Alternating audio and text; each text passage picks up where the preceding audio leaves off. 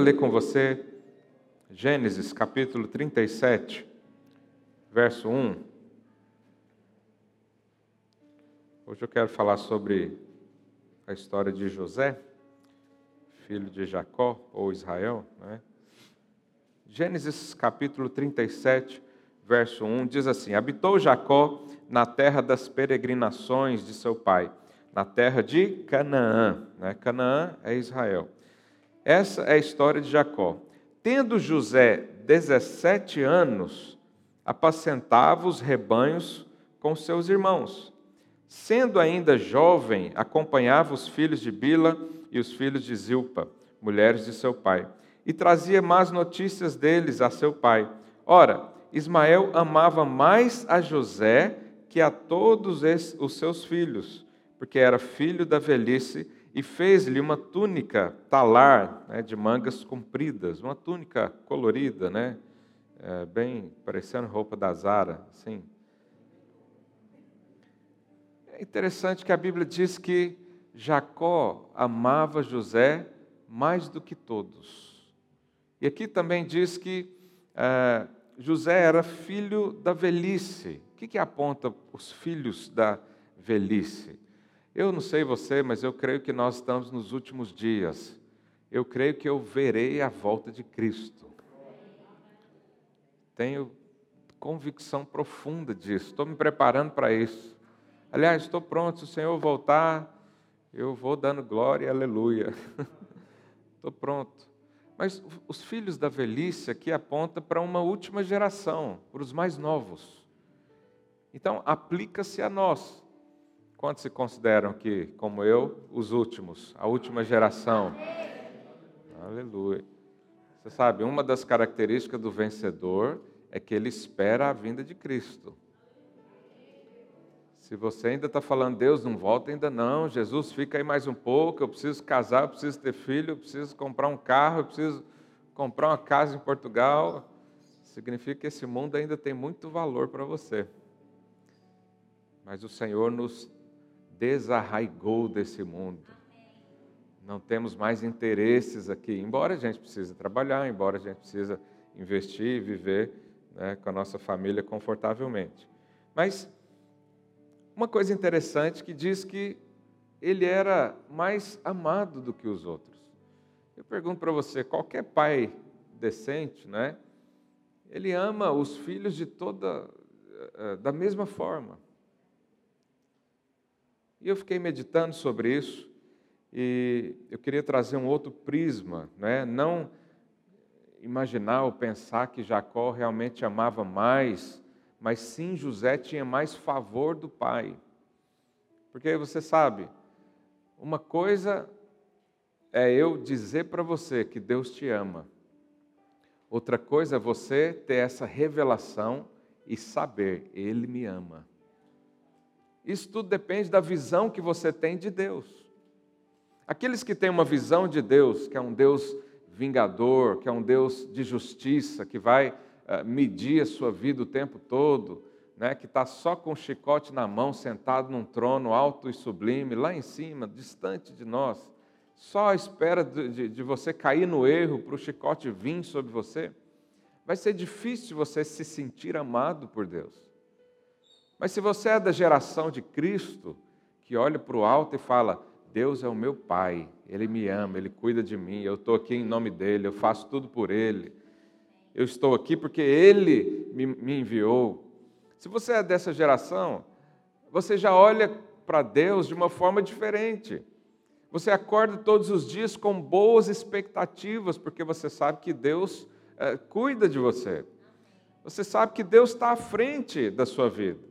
Você sabe que coisas boas te esperam. Ao passo que quem tem uma visão negativa do Senhor, ele espera coisas más, coisas ruins. Ele espera coisa terrível. Ele anda na rua esperando uh, o juízo de Deus chegar nele, porque ontem fez alguma coisa que não deveria. Eu lembro do pastor Luiz uma vez contar a experiência, eu me identifiquei muito com isso.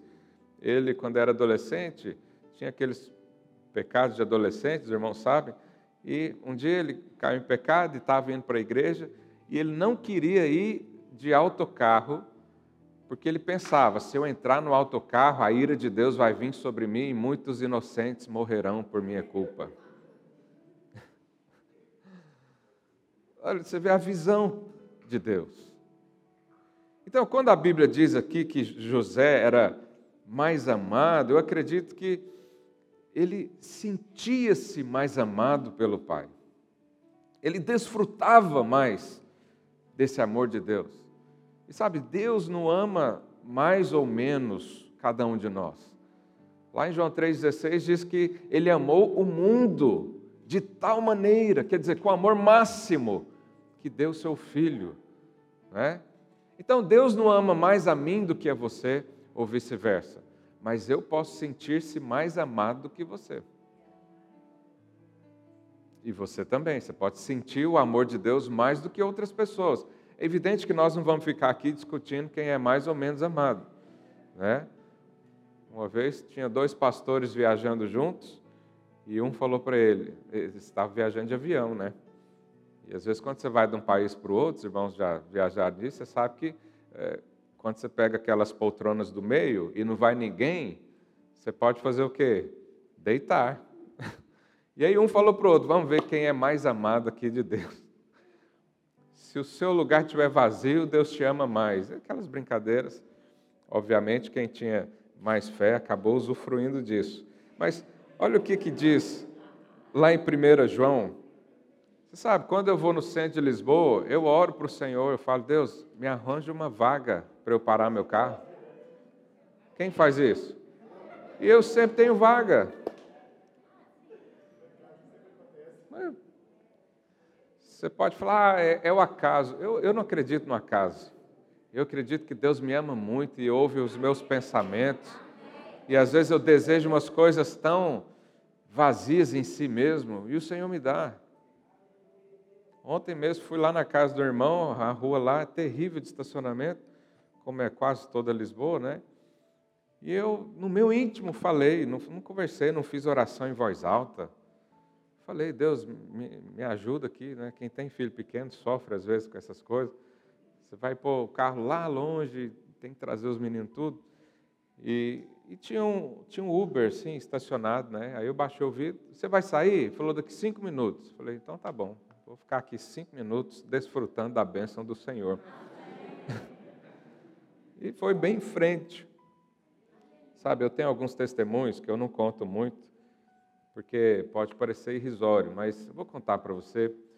Talvez seu coração está aberto para isso. É, quando eu mudei lá para Mem Martins, onde eu moro hoje, na rua tinha quatro casas é, abandonadas, tipo mal assombradas, sabe? Que, que a relva está do tamanho de um homem, feia, horrível. E eu, olhando lá a casa para nós, eu falei, Deus, o senhor podia vender todas as casas também, porque aí o novo, novo dono compra, pinta tudo, para minha rua ficar bonita. Eu pensei isso, falei isso com o Senhor. Você pode falar, pastor, mas você não tem mais o que orar, não? O mundo está indo de mal a pior, você está orando para Deus pintar as casas da sua rua? É porque eu creio num Deus ilimitado. Ele pode pintar as casas e ele pode abraçar o mundo inteiro ao mesmo tempo. Porque ele é poderoso. Aleluia.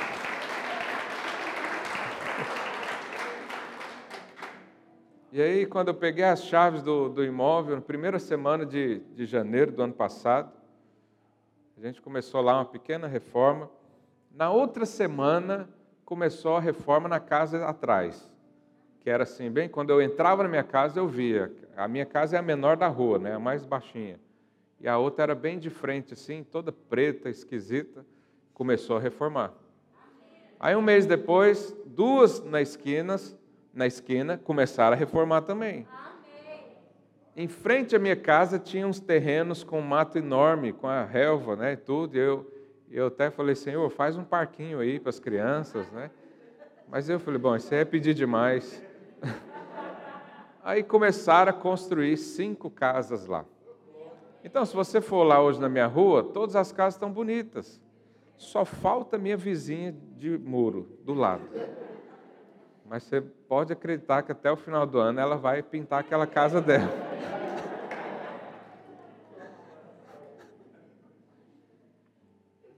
Você vê, uma coisa tão simples, tão sem valor nenhum. Isso aqui não muda a vida de ninguém. Mas é um filho de Deus que se sente amado que está ali. E Deus tem prazer em suprir isso. Aí eu estava andando na rua, tem uma rua assim, uma, uma rua principal do bairro, muito esburacada. Eu falei, Senhor, o senhor podia dar uma arrumada nessa rua? E isso aí eu tenho testemunhas, né? Alguns irmãos que moram lá perto também, que às vezes vai lá em casa. Cadê o Tiago? Está aí ou não? Não falei isso para você? Falei, Tiago, eu estou orando para Deus asfaltar essa rua aqui, ó, porque meu carro é um pouquinho mais velho, quando passo nos buracos faz muito barulho. Eu falei, Senhor, eu queria isso. Aí, semana passada, estou voltando para minha casa, de repente, a rua interditada. Eu falei, meu Deus, será que aconteceu alguma coisa? Estourou um cano. É. Quando eu vi, o pessoal não asfaltou a rua.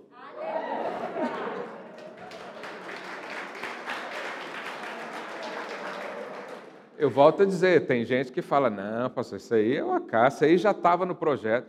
Pode pensar o que você quiser. Eu sei que Deus me ama. Eu sei que onde eu passo, o favor de Deus está comigo. Então José era assim, ele sentia esse amor pelo pai, ele estava ali com o pai o tempo todo. Os irmãos eram todos independentes, cada um tinha a sua vida, mas ele estava ali cuidando das ovelhas do pai, né? assim como Davi também fazia. Mas olha o que João diz, 1 João 4,16. E nós conhecemos e cremos no que? No amor que Deus tem por nós. Eu creio no amor que Deus tem por mim. Há pessoas que não creem, há pessoas que ainda vivem numa barganha e eles acham que Deus só ama quando você faz coisa boa. Mas a Bíblia diz que Deus enviou Jesus para morrer na cruz no seu lugar quando você era ímpio. Então não faz sentido pensar que Deus só me ama quando eu faço coisas boas. Não faz sentido eu pensar que eu recebi a vida eterna, que é a coisa que ninguém pode comprar, que é a coisa mais custosa para Deus, né, que foi dar o seu filho, e Ele não dá outras coisas por merecimento. A vida eterna eu recebi pela fé, pela graça, a graça de Deus. E todas as outras coisas eu vou receber por merecimento. Não, eu vou receber por fé. Eu continuo crendo que o Senhor me ama eu continuo declarando todos os dias: eu sou amado de Deus, eu sou escolhido do Senhor. O Senhor me ama com toda a sua força. O Senhor cuida de mim. Para que, que eu vou me desesperar da vida? Sabe, então José vivia esse amor. Né? E lá no verso 17, coloca aí. Nisso é em nós aperfeiçoado o amor, para que no dia do juízo, ou seja, lá no dia do julgamento, mantenhamos confiança. Qual que é a confiança que nós temos? É que o Senhor nos aceitou. Isso já aconteceu. Nós já fomos feitos filhos de Deus. Então aqui diz que nós vamos, no dia do juízo, manter a confiança. O que é manter? É continuar. Eu preciso ter ela hoje. Hoje eu preciso confiar no Senhor. Hoje eu preciso confiar nesse amor, porque ele não tem amor para dar, ele é amor. É isso que diz a Bíblia. Pois, segundo ele é, também nós somos nesse mundo. No amor não existe medo, antes o perfeito amor lança fora o medo. Ora, o medo produz tormento. Logo, aquele que não teme, aquele que teme, não é aperfeiçoado no amor. Verso 19, eu amo esse verso. Nós amamos porque Ele nos amou primeiro. A coisa mais importante na sua vida é essa: saber que Deus te ama. Você só pode amar alguém porque você se sente amado. Você vê isso nas famílias, não é? Às vezes existem pais e mães que não tiveram um bom relacionamento com seus pais e tratam mal os seus filhos. E, e a gente vai investigar ali, saber o que, que é, porque não recebeu amor. Como é que vai dar alguma coisa que não tem? Como é que eu vou amar a Deus de todo o coração, de todo entendimento, de toda a tua alma, que é né, o mandamento mais importante da Bíblia, o resumo que Jesus falou? Como é que eu vou fazer isso se eu não sentir da parte de Deus primeiro? E aqui diz: só é possível amar a Deus se você entendeu que Ele te ama. Lá em Apocalipse, quando diz que ah, a igreja perdeu o primeiro amor, e primeiro amor, muita gente pensa que é aquela primeira experiência onde você é, decide por Deus. Sabe, isso não é o primeiro amor, esse é o segundo. O primeiro é quando algo te atraiu nele. então, quando alguém está frio, e, e João escreveu: volta onde caiu, arrepende e continua. Esse caiu é quem caiu da graça. Volta onde você achou que não precisava mais de Deus, onde você achou que era mais importante é amar a Deus. Arrepende disso e vai para a essência. Qual que é a essência? Ele nos amou primeiro. Ele nos amou primeiro. Por causa disso eu vivo, por causa disso eu amo a Ele. Por causa disso eu consigo seguir os dez mandamentos, ou os 613 que são na verdade. Por causa disso eu tenho paz. Por causa disso eu vivo. Tudo depende de quanto você se sente amado. E quando você sente isso, o favor de Deus vem sobre você, porque o favor de Deus é para quem não merece. Se você está fazendo coisa para buscar o merecimento, a aceitação de Deus, você não vai ter favor, você vai ter só a consequência daquilo. Favor é quem não tem dinheiro e compra, é o que diz a Bíblia compra sem dinheiro. Deus falou isso para nós. Vem comprar. Compra a bênção. Como é que eu compro a bênção? Sem dinheiro. Pela fé, único exclusivamente pela fé. Por quê? Porque Ele nos deu. Mas quando você vive o favor de Deus, algumas coisas acontecem, principalmente perseguição. Quem tem o favor de Deus, ele é perseguido. Quem tem o favor de Deus incomoda as pessoas ao lado. Quando você vem contar um testemunho, vou te dar um exemplo. Imagina que você venha contar um testemunho aqui de que você passou 15 anos guardando dinheiro e o Senhor te abençoou com trabalhos e você pôde né, ganhar e acumular um pouco. E Deus te deu fé para crer num, em algo sobrenatural e aí você comprou um carro zero quilômetro. É uma benção, não é? Todo mundo vai aplaudir, vai é, se alegrar com você. Agora, sobe um outro irmãozinho e diz: eu, eu converti ontem e fiz uma oração lá no culto. Deus me dá um carro. Aí hoje, lá na porta, alguém chegou e me deu um carro. O que, que muita gente pensa? Ah, isso aí não é de Deus, não. Por quê? Porque é o favor. O favor às vezes incomoda. O favor às vezes né, aquela pessoa que está ali querendo barganhar com Deus, dez anos de crente, as coisas às vezes não acontecem porque ela não crê no amor. Ela quer fazer coisas para o Senhor, ela não crê que Deus pode simplesmente dar. Aí quando vê alguém que ganhou simplesmente do Senhor, favor, ela se incomoda. Mas nós não precisamos viver assim, nós todos podemos crer na graça do Senhor, no favor imerecido, não é pelo que eu faço, mas é o que Cristo fez por mim na cruz.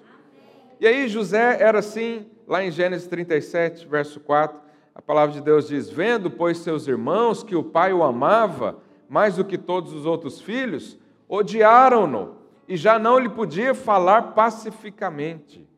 Olha só, isso trouxe problema para José. E aí José também tinha uma característica: ele era sonhador. Eu sou sonhador. Quem chega perto de mim, eu estou sonhando o tempo todo. O tempo todo eu estou sonhando com alguma coisa. E aí ele teve dois sonhos. Um foi o sonho é, dos feixes, né, que eles estavam ali a juntar, e o feixe dele ficou em pé, e os dos outros é, se curvaram diante dele. Depois ele teve um sonho com o sol e a lua e onze estrelas que ali apontam né, o pai e a mãe, os seus irmãos, curvavam diante de si. E ele tinha favor, ele sonhava. Ele, eu acho que ele devia orar todos os dias com um sorriso tão grande que às vezes o outro que estava lá na peleja, trabalhando, né, querendo conquistar a coisa, a coisa na força do braço, olhava para ele e falava: Ô sonhador, você não vai trabalhar também não? Você vai ficar aí só falando da graça de Deus? Você vai ficar aí só sentado no sofá esperando, achando que Deus vai resolver todos os problemas da sua vida? Que, que o sonhador agraciado fala? É, é isso mesmo que eu vou fazer. Porque não é na minha força. Como é que eu vou mudar a situação? Como é que eu vou mudar o mundo? Como é que você acha que eu poderia fazer um pedido para asfaltarem a minha rua? Eu tinha que conhecer um, um presidente da Câmara, alguma coisa assim. Olha que coisa impossível para mim. Mas é melhor eu sentar e esperar o Senhor fazer. Isso é favor. Mas aí ele tinha favor, mas os seus irmãos uh, o discriminavam por isso. Lá no versículo 18, a Bíblia diz: De longe o viram, e antes que chegasse, conspiraram contra ele para o matar. Diziam um ao outro: Vem lá o tal sonhador. Olha isso. Você já foi chamado de sonhador? Isso é um elogio para nós. Porque quem sonha, alcança. Quem crê, recebe. Quem semeia, colhe. Por quê? Porque isso é uma característica celestial do Senhor. Lá vem o sonhador, vim depois, agora matemo-lo e lancemo-lo numa cisterna, numa dessas cisternas, e diremos: o animal selvagem o comeu e vejamos em que lhe darão os sonhos. Quer dizer, você vai sonhar, então vamos matar esse sujeito, eu quero ver se esses sonhos vão acontecer mesmo. Sabe, isso são pessoas que não conhecem a Deus. Mas quem conhece a Deus, ele permanece no favor. Sabe, essa é a nossa luta, é permanecer no favor, é permanecer na graça. Paulo falou para os Gálatas: vocês da graça caíram, caiu da graça. Agora, começou no espírito e está sendo aperfeiçoado na carne. Mas nós permanecemos nessa posição porque o Senhor nos colocou lá. Mas é interessante que José não reclamou em nenhum momento. Os irmãos pegaram e jogaram ele numa cisterna. Depois, um irmão lá, mais ajuizado, Rubem, falou: Não, não vamos matar ele, não, vamos, né, vamos planejar outra coisa. E aí venderam ele para uma caravana de ismaelitas que estavam passando e ia em direção para o Egito. Venderam. Agora, eu pergunto para você: é fácil você ser rejeitado assim pela sua própria família? Seus irmãos, primeiro, falar que vai te matar. Depois te joga numa cisterna, fica lá, sei lá quanto tempo. Depois te vendem como escravo. Isso aqui fala de problemas muito difíceis, de problemas complicados. Né? Essa pandemia veio, talvez fechou o seu negócio, talvez você perdeu um ente querido. Né? São coisas difíceis, mas em nenhum momento a Bíblia diz que José reclamou. E diz pelo contrário, depois que ele foi vendido, olha lá o que, que diz no capítulo 39, verso 1. José foi levado do Egito e Potifar, oficial do faraó, comandante da guarda egípcio, comprou dos ismaelitas que o tiveram levado para lá. Olha o que, que diz o verso 2. O Senhor era com José. O Senhor era com José. Isso aqui é uma característica de alguém que se sente muito amado por Deus. Pode me vender como escravo, pode me jogar numa cisterna, pode fazer alguma coisa contra o meu físico, mas o Senhor é por mim, eu estou em paz. Então, quem vive assim, ele desfruta do favor. Mas a vida dele não parou por aí. Né? Ele conseguiu o favor diante lá de Faraó e começou a trabalhar lá dentro. E aí a Bíblia diz que ele era um jovem bonito, ele era né, forte, e a esposa de Potifar ficou interessada nele. E ele, como homem de Deus, né, fugia a todo momento. Mas chegou uma hora que ele estava sozinho, né, ele foi lá sozinho, resolveu umas coisas, e ela estava lá e ela agarrou ele né, para tentar alguma coisa. E a Bíblia diz que ele saiu correndo, deixou suas roupas, ou seja, saiu nu. Né? E aí ela gritou, os, os guardas vieram e o prenderam. Alguém que tinha presença de Deus.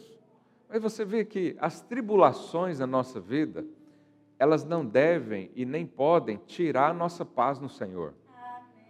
Porque José não fez nada de errado. Ele simplesmente apareceu. Ele simplesmente estava em destaque. E depois foi preso. Né? Então você imagina, ele foi vendido como escravo, foi abandonado pela sua própria família, pelos irmãos, começou a trabalhar, ganhou notoriedade e aí agora está preso. Ficou dois anos preso.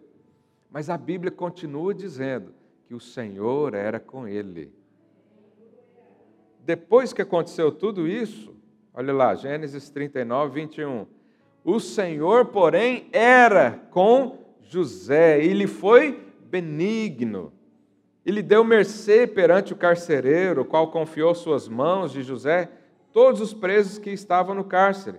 E ele fazia tudo quanto se devia fazer ali. E nenhum cuidado tinha o carcereiro de todas as coisas que estavam nas mãos de José, porquanto o Senhor era com ele. E tudo que ele fazia, o Senhor prosperava.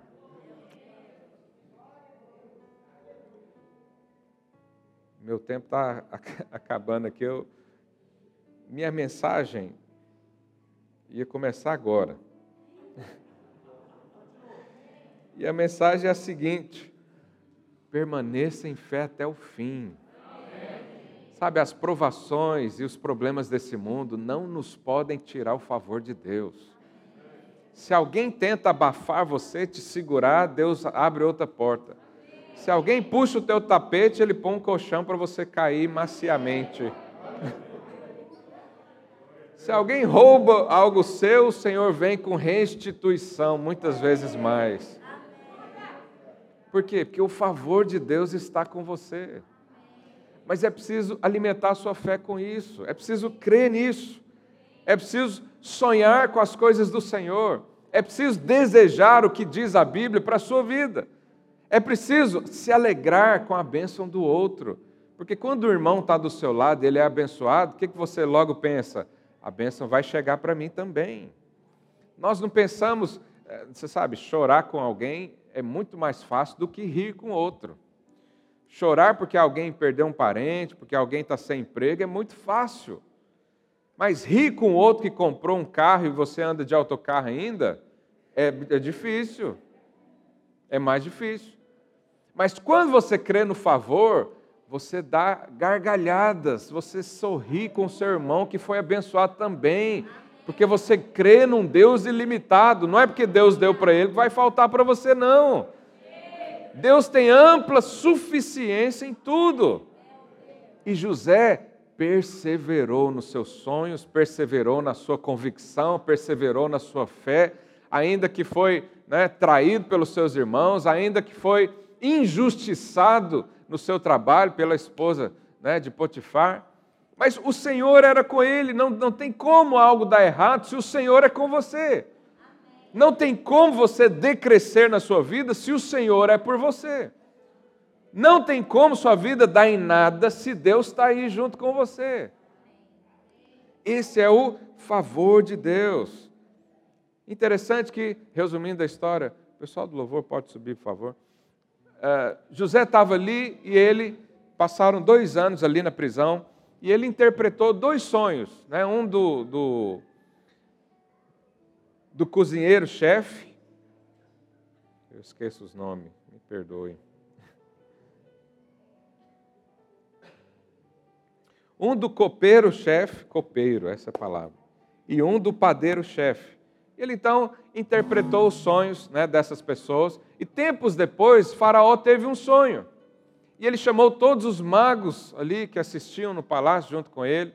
Né, vocês conhecem a história, é o sonho das vacas gordas e das vacas magras. E ninguém pôde interpretar. Aí, um desses, dessas pessoas que teve o sonho interpretado por José falou: Ó, oh, eu lembro de alguém que está lá no cárcere, que ele sabe interpretar sonhos. Né? Moral da história: ele veio, interpretou o sonho de Faraó, Faraó o colocou acima de todos, todos. Faraó disse: Eu sou o Faraó, mas ninguém faz nada se você não falar. Era alguém que perseverou nisso, perseverou na palavra de Deus, perseverou nos sonhos.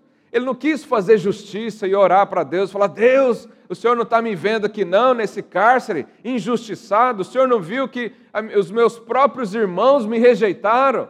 O Senhor não viu, não. Deus vê tudo. Mas Deus usa as circunstâncias para colocar você em posições onde você não conseguiria. José jamais poderia ir para o Egito se ele não fosse vendido como escravo. Ele jamais poderia ter entrado né, se ele não tivesse perseverado que ele era um homem de Deus. E quando ele foi falar com Faraó, ele não gaguejou, ele não pediu tempo para orar, ele foi lá e disse: O Senhor vai me dar essa revelação, e eu vou falar para você. Pode ficar tranquilo, que o que eu falar vai acontecer. E aconteceu isso. Ele se tornou então um governador, ou como se fosse um primeiro-ministro, que tivesse carta branca para fazer tudo, e ninguém fazia nada sem que ele autorizasse. Então você vê que as tribulações, as dificuldades, os problemas que você enfrenta, eles são apenas um meio de Deus te abençoar. Deus não manda problema para a sua vida. Deus não, não faz uh, circunstâncias para derrubar você. Não, isso aí é coisa do maligno, isso aí é coisa do mundo caído. A maldade está no homem. A maldade está em, qualquer um que pega uma arma e mata. É, é, é, o mundo é assim. Mas Deus pode usar qualquer circunstância para favorecer a mim, favorecer você. Isso aconteceu com vários homens do Senhor. Davi, antes de ser levantado como rei, ele já foi ungido como rei, mas não tinha assumido a posição ainda. Certa vez ele estava, morava em Ziklag, né, uma cidade, e ele foi para uma peleja. Quando ele voltou, os, uh, os filisteus tinham arrasado com a sua cidade. E queimou tudo, levou as esposas, os filhos e tudo que tinha no cativeiro. E Davi chegou e chorou. Mas ele não reclamou diante de Deus. Pelo contrário, a Bíblia diz que ele se animou no Senhor. Ele conseguiu força no Senhor, porque ele sabia que o Senhor governava a vida dele. Então, diante da circunstância, o que, que ele fez? Ao invés de reclamar, né, coisa que a gente passou 21 dias falando, ele foi reanimar no Senhor, ele foi achar forças no Senhor. Ele foi declarar quem era Deus na vida dele, ele foi declarar quem era o Senhor, em quem ele confiava, qual era a sua fé, qual era a sua visão do Pai. E aí, perseverou nisso. Tempos depois, foi levantado como rei perseverou na palavra, perseverou nos sonhos, perseverou na unção. E para encerrar, o apóstolo Tiago diz lá na sua carta, capítulo 1, verso 2: Meus irmãos, tende por motivo de toda alegria. Olha que interessante. Tenha alegria ao passar por várias provações. Será que Deus quer que você seja masoquista? Sente prazer na dor, no sofrimento? Não. Ele quer que você saiba que cada provação é para aumentar um nível de fé a mais na sua vida. Ele quer que você saiba que cada provação e cada dificuldade é o momento que ele tem para falar para você: Eu estou aqui. E aí ele diz: Tende alegria, sabendo, pode passar, sabendo que a provação da vossa fé uma vez confirmada, ou seja, uma vez que você coloca Deus no lugar de Deus na tribulação, vai produzir o que? Perseverança. Ou seja, você vai enfrentar os problemas cada vez mais com mais facilidade, cada vez com mais destreza, cada vez com mais habilidades. Por quê? Porque o Senhor vai te levar a isso. Sabe, eu tenho quatro filhos pequenos e às vezes eu vejo os casais com um filho só e eu olho e falo, é tão fácil ter só um filho. Mas um filho dá trabalho, não dá? Mas quatro dá mais. Então eu acostumei com mais. Ou seja, a minha tribulação foi maior. E quando eu olho para outras, eu já acho menor. Quando você é confirmado, deixa o versículo aí, por favor. Quando você é confirmado né, na sua fé, isso significa que o problema não deixou de existir. É você que está mais fortalecido. O gigante não diminuiu, você cresceu. E aí ele continua. verso 4. Ora, a perseverança tem que ter uma ação completa, tem que ir até o fim, tem que continuar crendo. No dia difícil, continua crendo. No dia impossível, continua crendo. Quando está tudo fácil, continua crendo. E deixa o seu coração se encher de sonhos, igual José. Ele não tinha perspectiva nenhuma. Como é que o pai e a mãe iriam dobrar-se diante dele? Isso é uma coisa terrível na cultura judaica, porque tem que ser o contrário. É o filho que honra o pai. Mas quando você lê a história, você vê que lá na frente o pai dele veio e se ajoelhou diante dele. Então, para que a ação eh, seja uma ação completa, para que sejais perfeitos e íntegros, em nada deficiente. Qual que é aquele cristão deficiente? Aquele que não aprendeu a passar pela tribulação. Ele é deficiente, ele tem falta. Ele não é completo, ele não é perfeito. Quem é perfeito? Quem não tem problema? Não. É quem tem problema, vai lá diante do Pai, dobra o seu joelho e fala: Deus me ajuda. E recebe oração, recebe vitória. Esse é perfeito. Quem é íntegro é aquele que usa a fé para tudo. Esse é o íntegro. Ele não põe parte ali na, na sua força natural. Ele sabe, em Deus eu posso todas as coisas. Tudo eu posso naquele, naquele, naquele que me fortalece. E quando nós cremos assim, nos tornamos então perfeitos, íntegros, em nada deficientes. Quais são, quais são os sonhos que Deus tem colocado na sua vida? Quais são os desejos que estão aí dentro do seu coração e que você está ouvindo vozes do mundo, onde pessoas dizem: você não pode, você é muito novo para isso. Ah, quem é você para. Né, tal, você nem tem experiência ainda, você vai querer o quê? Eu sempre conto esse testemunho, porque os irmãos estavam aqui. Nós, um dia, não sei se foi ano passado ou 2019, um dia nós decidimos, como liderança, nós vamos batizar 100 pessoas. E eu conversei com os pastores, amigos da região, um batizava sete, o outro estava fazendo festa porque batizava nove. E eu fiquei muito acusado com isso. Eu voltei para casa um dia, depois de uma reunião, né, os líderes estavam todos aqui. E eu falei: será que eu estou pensando demais? As pessoas estão batizando nove, dez, e eu estou falando de cem. E se não acontecer, eu vou passar uma vergonha.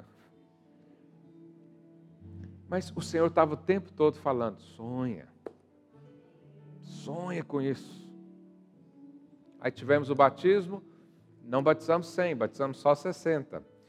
Mas 60 é, é o número de igrejas centenárias que existem por aí. E nós nos alegramos muito com isso. Né? Os irmãos estavam aqui, a maioria sabe disso. Aí no ano seguinte batizamos mais 40. E no dia que nós batizamos esses 40, ou 42, se eu não me engano, 46, né? o Senhor me lembrou desse sonho. Ele disse: está aí, em 12 meses, 106 pessoas. Não foi do jeito que eu queria, eu desejava. Mas eu creio que eu estou no caminho de ser perfeito e íntegro. Porque eu sonho. Senhor diz: eu, eu recebi uma palavra do Senhor. Eu não gosto de ficar contando essas coisas da minha vida pessoal, mas eu estou falando para edificar a sua fé. Um dia alguém me profetizou e falou: através da sua vida, cidades inteiras serão transformadas. Se eu olhar para mim todos os dias, eu vou engavetar esse sonho.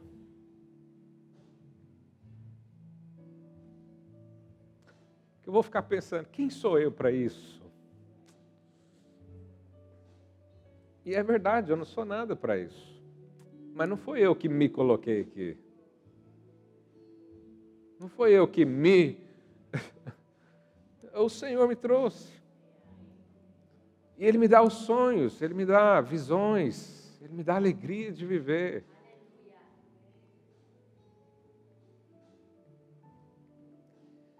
E quando você vive isso, as tribulações não são nada. A gente passa por cima, como nós somos aqui, nós os líderes, somos como tratores, a gente passa por cima de qualquer dificuldade. A pandemia veio tentar segurar, a gente deu uma rebolada, né, virou para o lado, para o outro, e continua, nós continuamos. O Senhor tem tantos sonhos para nós. Eu pergunto para você, qual é o sonho que Deus tem para você?